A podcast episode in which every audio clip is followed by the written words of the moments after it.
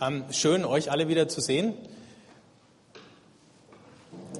Es gibt ja so diesen Spruch von den Schönwetterchristen, aber ich habe das Gefühl, wir sind äh, Schlechtwetterchristen. Das heißt, wenn es draußen mies ist, sind wir hier drinnen. Das ist ja auch ganz okay, wenn wir das als Verheißung nehmen, heißt das, äh, vielleicht haben wir sowas wie widerstandsfähigen Glauben gelernt und vielleicht gehen wir gleich nochmal in die Richtung weiter. Gucken wir erstmal, wo wir heute stehen.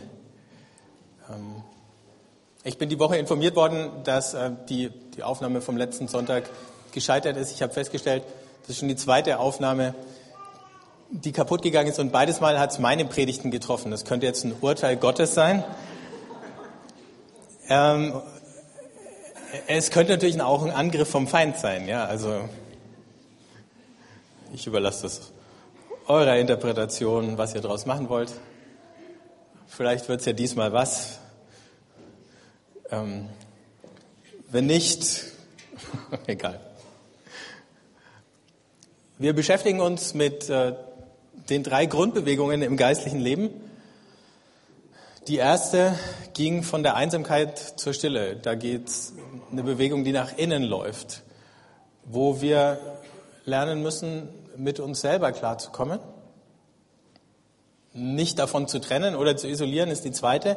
Die Bewegung nach außen zum nächsten, von der Feindseligkeit, da wo wir jemand anders als einen Eindringling, äh, als eine Störung, als eine Unterbrechung, ähm, als eine Zumutung empfinden, zur Gastfreundschaft, da wo wir bereit sind, in der Lage sind, Raum zu machen, dafür, dass jemand anders überhaupt Platz hat in unserem Leben und sein darf, wie er ist. Und heute kommen wir zu der dritten, die eigentlich nicht die dritte ist, sondern eigentlich die erste oder die grundlegendste, ist die Bewegung von der Illusion. Das sage ich dann gleich noch ein paar Sätze dazu zum Gebet. All die anderen Bewegungen, dass wir sowas wie Stille überhaupt finden und nicht in unserer Einsamkeit untergehen, hat mit dieser Bewegung zu tun. Das ist die, wenn ihr so wollt, nach oben oder auf Gott hin. Es ist nicht so, dass wir jemals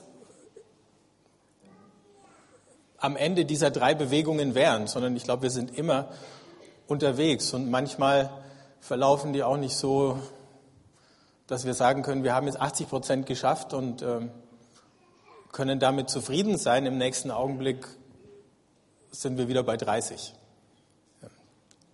Wir schwanken nicht, dass wir gar keinen Fortschritt machen, aber der, der läuft nicht einfach so linear, der läuft eher wie der DAX. Ja. So. Und heute kommen wir eben zu dieser letzten und wir fangen an mit dem, ich lese euch nochmal die ersten paar Verse aus dem 22. Psalm. Viel monotoner. mein Gott, mein Gott, warum hast du mich verlassen? Bist fern meinem Schreien, den Worten meiner Klage. Mein Gott, ich rufe bei Tag, doch du gibst keine Antwort. Ich rufe bei Nacht und finde doch keine Ruhe. Aber du bist heilig. Du thronst über dem Lobpreis Israels. Dir haben unsere Väter vertraut. Sie haben vertraut und du hast sie gerettet. Zu dir riefen sie und wurden befreit, dir vertrauten sie und wurden nicht zu Schanden.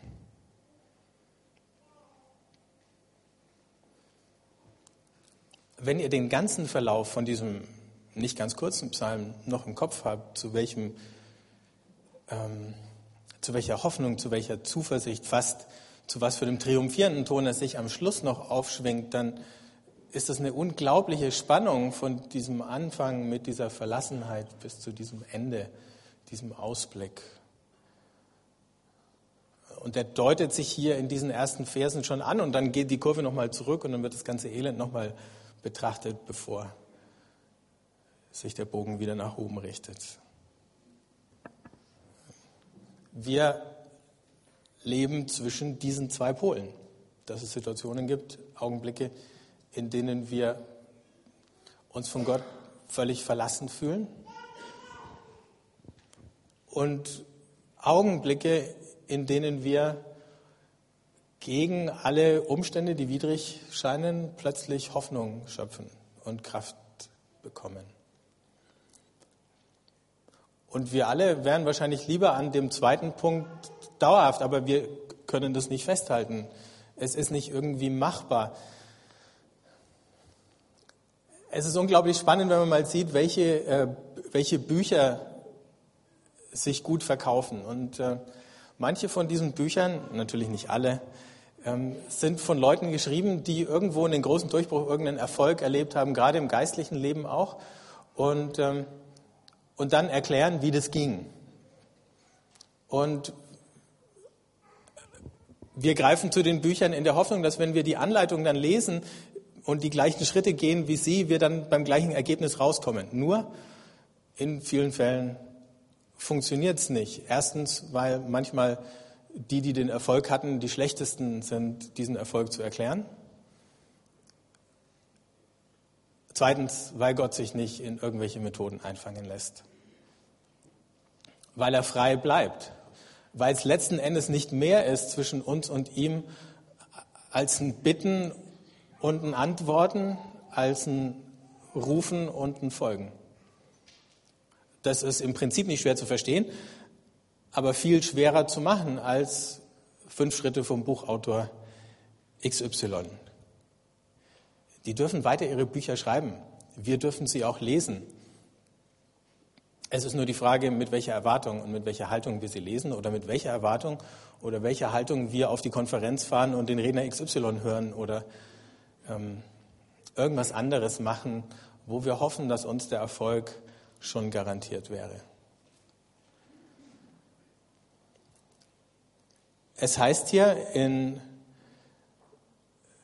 dem Teil, der schon Richtung Zuversicht tendiert, aber du bist heilig, du thronst über dem Lobpreis Israels. Es gibt ja diesen anderen Vers, wo es heißt, Gott wohnt im Lobpreis seines Volkes. Aber ich glaube, hier ist es noch ein bisschen besser getroffen, über dem Lobpreis Israels. Jenseits davon, wir, wir schaffen es Gott nicht ganz zu erreichen, nicht ganz zu fangen oder ihn nicht ganz zu ergreifen in dem Lobpreis nicht in den Gefühlen, die wir dabei haben, in den Erfahrungen, die wir machen, wenn wir beten, in den Gebäuden, die wir bauen oder Räumen wie hier, die wir einrichten und herrichten, schaffen wir es nicht wirklich, ihn zu fangen in den Riten. Und ähm, Lobpreis ist genauso ein Ritus wie die Liturgien der anderen Kirchen.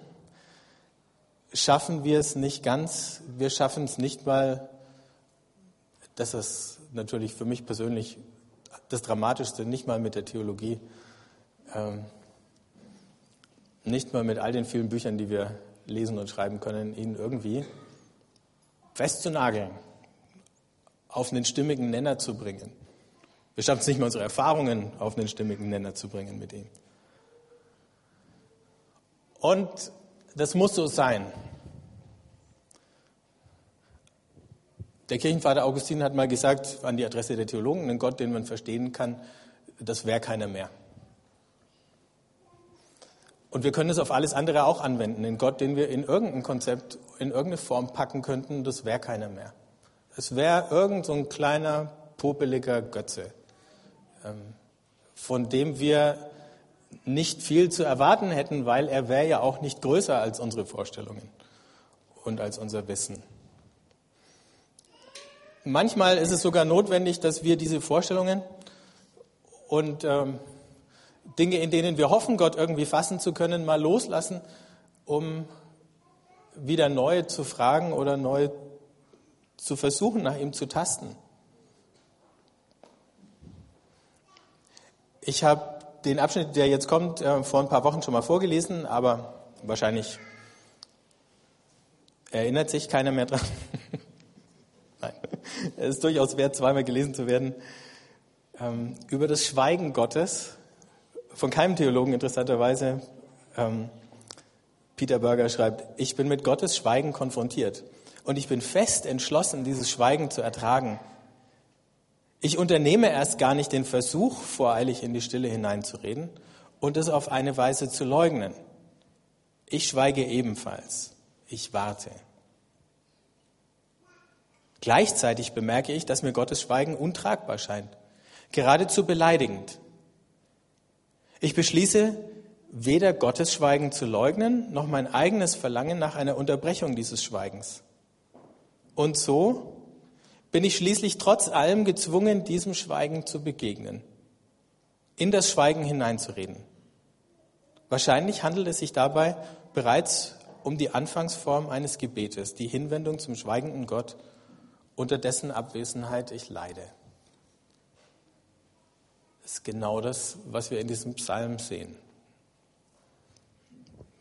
Jemand, der in dieses Schweigen hinein redet. Ich finde diesen Text deswegen so gut, weil ich manchmal das Gefühl habe, wenn wir Gespräche führen mit Leuten, die entweder dem Glauben fern oder distanziert gegenüberstehen, dann haben die das Gefühl, ja, wir wissen ja alle, wie das geht mit dem Beten.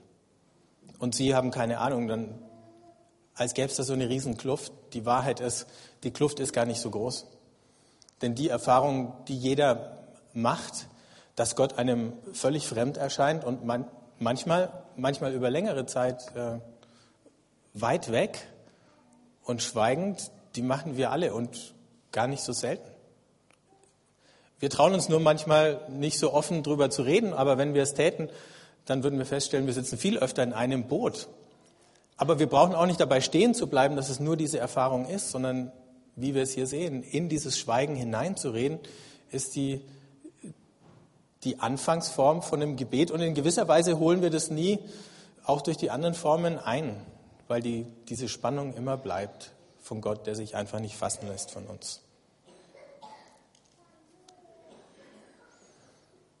Also ist Gott auf der einen Seite nah und doch fern und auf der anderen Seite fern und doch nah.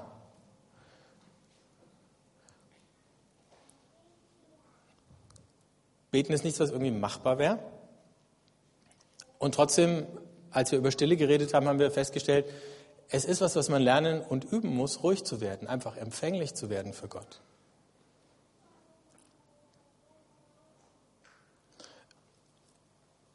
Wenn ihr jemanden sehr lieb habt, einen Ehepartner, Kinder, Freunde, dann ist es ja auch manchmal so, wenn man sich länger nicht sieht. Ich habe mich zum Beispiel daran erinnert, als unsere Tochter im, äh, im Winter für drei Monate nach England gegangen ist. Es war ein schwerer Abschied. Ich hatte es gar nicht so erwartet, dass es so schwer werden würde. So, aber als er dann kam, war er wirklich happig, wenn dein Kind zum ersten Mal irgendwie ein paar Monate weggeht und äh, so ist man immer ganz zwanglos beisammen in einem Haus und auf einmal stellst du dir vor, du hörst die Stimme drei Monate lang nur über Telefon, dann klingt sie halt irgendwie anders, du siehst das Gesicht nicht, ähm, du kannst sie nicht in den Arm nehmen, du weißt nicht, ob in der Zeit irgendwas passiert, äh, wo du es vielleicht unbedingt gerne machen würdest, weil es natürlich auch immer schwierig ist, ähm, an einen neuen Ort zu kommen, wo man keinen kennt. Solche Zeiten von Abwesenheit, aber das ist auch eine menschliche Erfahrung, die können unsere Beziehungen zueinander manchmal sehr viel distanzierter machen, aber es kann auch genau das Gegenteil passieren, ähm, dass die Zuneigung zueinander wächst, weil man sich nach dem anderen sehnt, weil man, während er weg ist, ständig über ihn nachdenkt, ähm, weil man sich freut und hinfiebert auf den Zeitpunkt, wo man ihn wieder sieht, oder sich freut. In den ersten Wochen, da durfte man nicht so oft anrufen. Das war so eine Auflage, damit die Schüler das lernen, halt, dass sie nicht wegen bei jedem kleinen Kummer ähm, Mami und Papi konsultieren müssen und so. Ne? Da musste man also immer eine ganze Woche warten, bis man am Sonntagabend wieder telefonieren konnte. Dann fieberst du hin auf, diesen, auf dieses Telefonat und, und freust dich drauf. Und ich glaube, so ähnlich kann es uns mit Gott auch gehen. Manchmal manchmal lässt er diesen Abstand zwischen uns und ihm zu und er muss unsere Sehnsucht ähm, nicht töten, sondern manchmal bringt er sie erst richtig zum Leben und manchmal ist der andere selbst auf eine große Entfernung uns in dieser Sehnsucht, die wir nach ihm haben, schon so nah. Könnt ihr das verstehen?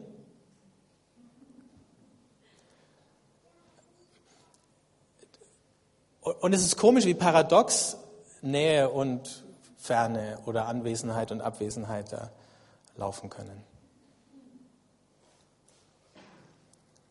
Und die andere Geschichte ist, äh, selbst Menschen, die wir gut kennen, erscheinen uns immer wieder rätselhaft und manchmal buchstäblich fremd. Ich habe das letzte Woche gesagt von Babys, die als Fremde in unsere Familien kommen und wir müssen sie erst kennenlernen und das ist manchmal gar keine, also es ist ein langwieriger und manchmal gar kein einfacher Prozess. Aber selbst Leute, von denen wir meinen, wir kennen sie gut, entwickeln sich weiter. Aber es gibt immer mehr an ihnen, was wir, nochmal anders, wir kennen sie nie ganz. Wir können nicht in das Innere von dem anderen reinschauen. Wir wissen nur das, was er uns verrät. Und niemand kann alles, was in ihm vorgeht, dem anderen irgendwie rüberbringen. Das heißt, es bleibt immer so viel ähm, verborgen, dass jeder ein Rätsel bleibt. Und die Tatsache, dass manche uns nicht mehr als ein Rätsel erscheinen, heißt nur, dass wir nicht mehr genau hinschauen. Würden wir genau hinschauen, gäbe es eine Menge Dinge zum Staunen. Oder zum Erschrecken ab und zu mal. Also nicht in dem negativen Sinn, aber plötzlich denkst du, Moment mal, habe ich die Person eigentlich jemals richtig gekannt? Dieser Psalm 22 ist nicht irgendein Psalm und wir haben ihn auch nicht als irgendein Psalm rausgegriffen, sondern es ist das Gebet, das letzte Gebet, das Jesus gebetet hat. Und das ist kein Zufall, dass er ausgerechnet diesen Psalm gebetet hat. Kein Zufall, weil es trifft genau die Situation des Leidens und ähm, die Schilderungen, die in diesem Mittelteil kamen, ähm, die lassen sich ja in der Passionsgeschichte zum Teil wörtlich dann wiederfinden, dass das Los über die Kleider geworfen wird, die äh, Hände und Füße, die durchbohrt werden,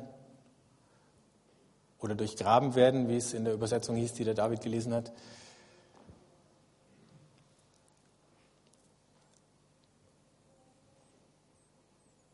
Und dann am Ende, und ich glaube, das ist das, auch wenn Jesus diesen Psalm nur den ersten äh, oder die ersten zwei Verse gebetet hat, ähm, ich glaube, diesen Schluss, dass am Ende dieses Leiden nicht sinnlos bleibt, sondern dass dieses Leiden dazu führt, dass Gottes Herrschaft sichtbar wird über die ganzen Völker, alle auf der Welt, alle Heiden. Das hat Jesus mit im Kopf gehabt, als er gebetet hat. Es war nicht nur, dass er seine Qualen gespürt hat und überlegt hat, wo finde ich einen passenden Bibelvers dafür.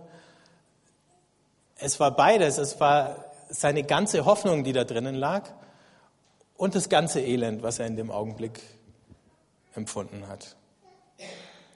Und wenn wir heute darauf zurückschauen, auf diesen Punkt der Geschichte Gottes mit der Welt, wo Jesus dieses Gebet gebetet hat, dann stellen wir fest, dass Gott nirgendwo so nah bei den Menschen war und bei diesem einen sowieso, wie bei dem Jesus am Kreuz, der über seine Verlassenheit klagt. Der war ganz alleine da und er war trotzdem ganz angenommen. Er war völlig leer und am Ende und trotzdem hat sich in dem Augenblick alles erfüllt, was Gott verheißen hatte. Auch alles erfüllt, was dieser Psalm dann an seinem Ende sagt.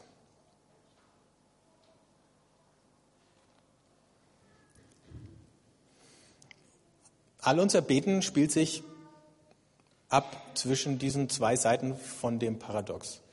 Manchmal ist Gott uns in dem Moment, wo wir gar nichts von ihm merken, so unglaublich nahe, dass es näher eigentlich nicht mehr geht. Vielleicht er, merken wir nichts davon, weil er uns so nah ist. Das gibt es ja manchmal. Wenn du zu spät ins Kino kommst, dann kriegst nur noch einen Platz in der ersten Reihe. Ähm, in so einem großen Kino, dann sitzt du dann da und es ist so nah, dass du das Bild gar nicht richtig sehen kannst und die Sachen rauschen viel zu schnell an dir vorbei. Du müsstest weiter wegsitzen, damit du sehen kannst. Ähm, manchmal scheint dieses Gefühl von Verlassenheit daher zu rühren, dass wir, dass Gott zu nah da ist. Und das Schwierige ist dann für uns. Wir dann eigentlich lieber sagen würden, Gott, geh doch ein Stück zurück, damit ich dich besser sehen kann. Aber da lässt er sich keine Vorschriften machen. Egal wie wir es drehen, ähm, es bleibt immer ein Rest in uns, der unerfüllt ist, ein Rest, der leidet, auch in den guten Augenblicken. Manchmal überwiegt der Schmerz und die Einsamkeit, manchmal überwiegt auch die Zufriedenheit und das Glück und das Erfülltsein, aber es ist immer eine Mischung. In den Augenblicken, wo wir uns nicht gut fühlen und wo wir darunter leiden, dass Gott weit weg ist von uns, da würden wir gerne irgendeine Abkürzung finden, um ihn schnell wieder herzukriegen. Irgendwas, was funktioniert. Wir sind ja auch gewöhnt, dass uns in vielen anderen Bereichen ähm, schnelle Lösungen angeboten werden.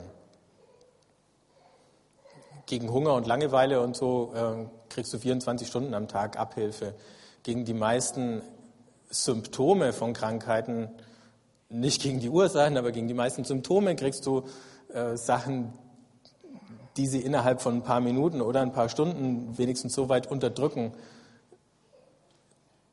dass du eine Linderung spürst. Im geistlichen Leben funktioniert es nicht ganz so.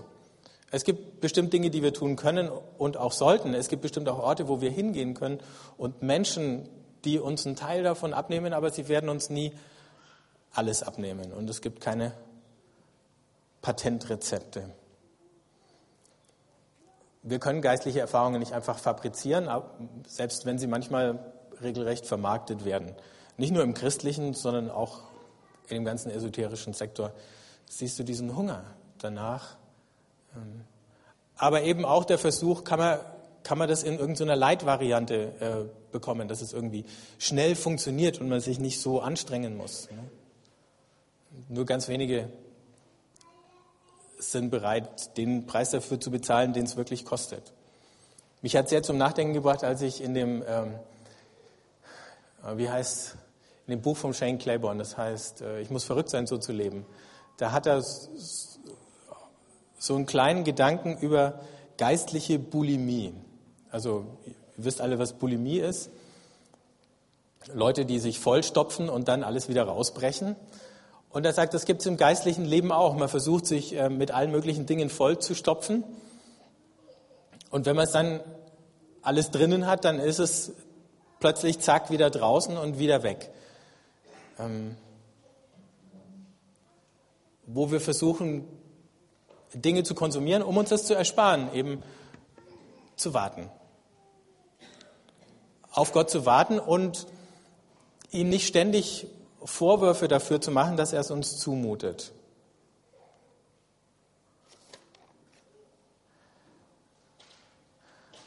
Es hieß hier, mein Gott, ich rufe bei Tag, doch du gibst keine Antwort.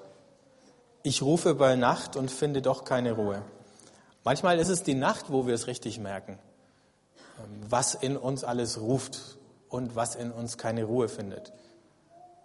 Ich merke es am ehesten in der Nacht. Tagsüber kann ich irgendwie aktiv sein und dann versuche ich, mich nachts hinzulegen und zu schlafen und schlafe unruhig oder werde mitten in der Nacht wach und stehe auf. Und äh, das sind dann nicht immer die allerfreundlichsten Gedanken, die dann noch übrig bleiben in so einer Situation, sondern eher die düsteren, mit denen man sich dann konfrontiert sieht. Also nicht, dass ihr denkt, das passiert jetzt jede Nacht, aber es gibt solche Nächte. Und ich habe gestern mit jemandem gesprochen, der ähm, in einer schwierigen Situation war und eine komplette Nacht nicht geschlafen hat. Und der hätte diesen Vers von Herzen nachbeten können am Tag danach. Aber manchmal in diesen düsteren Gedanken, in diesen Anklagen, die wir vielleicht gar nicht so richtig rauslassen gegen Gott, da zeigen sich unsere eigenen Illusionen. Wir wären eben gerne vollkommen heil. Wir hätten eben gern alles im Griff. wir wären gern der Mittelpunkt der Welt. Wir hätten gern, dass sich alles um uns dreht. Wir würden gern von allen geliebt und bewundert. Wir hätten gern keine Fehler. Oder würden gern keine Fehler machen.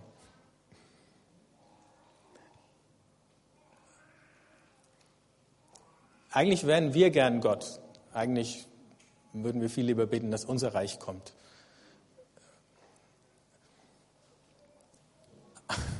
Aber Gott mutet uns das zu, damit wir anfangen können zu lernen, zu beten, dass sein Reich kommt, in dem Glauben, dass das für uns besser ist, als wenn unser Reich käme. Und dazu müssen wir erstmal sehen, wie krank unsere Illusionen eigentlich sind. Ähm, wie krank dieser Wunsch nach Vollkommenheit ist. Ich glaube, Gott hat uns das Heilwerden verheißen, aber, aber nicht auf dem Weg, den wir gerne wählen würden.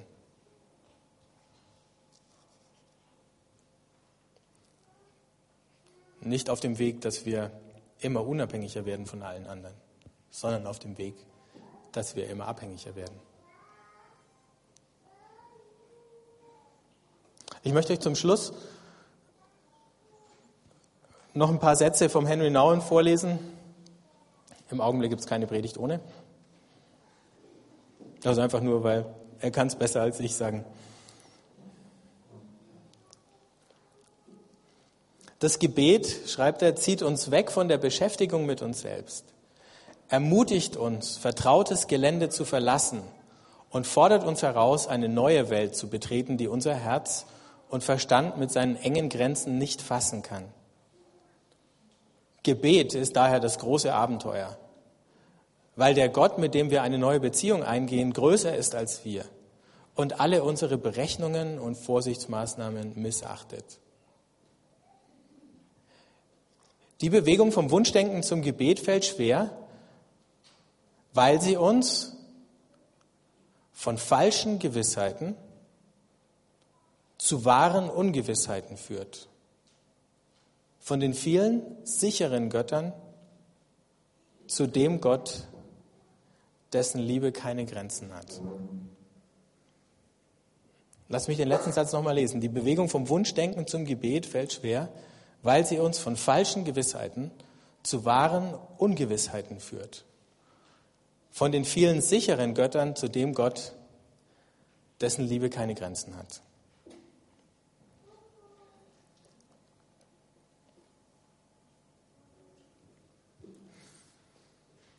Lasst uns einen Augenblick beten. Wenn ihr wollt, steht auf.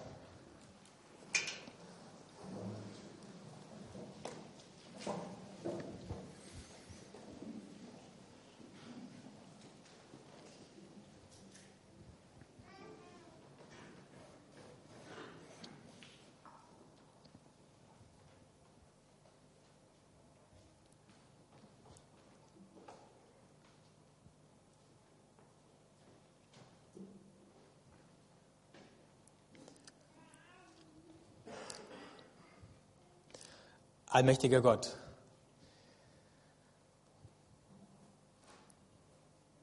ich danke dir für deine Liebe, für deine Zuneigung und Zuwendung zu uns.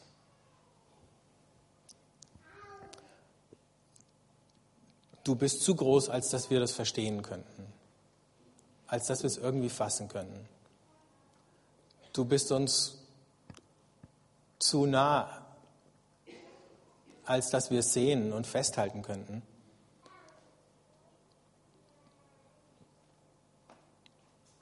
Aber du bist für uns.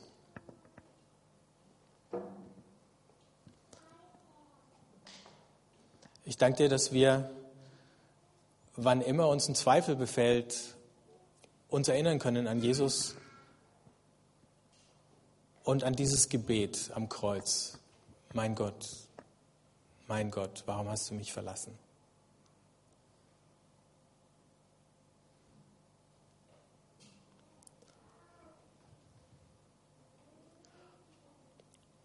Schenk uns den Glauben zu sehen, wie da am Kreuz und in den Situationen, wo wir uns verlassen fühlen, wo wir die Orientierung verloren haben, wo wir drum ringen müssen, den Glauben festzuhalten, wie nah du uns da bist.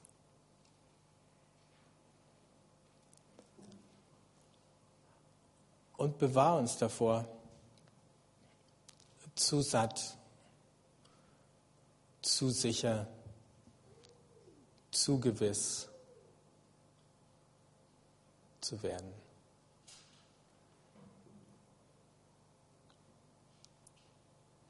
Amen.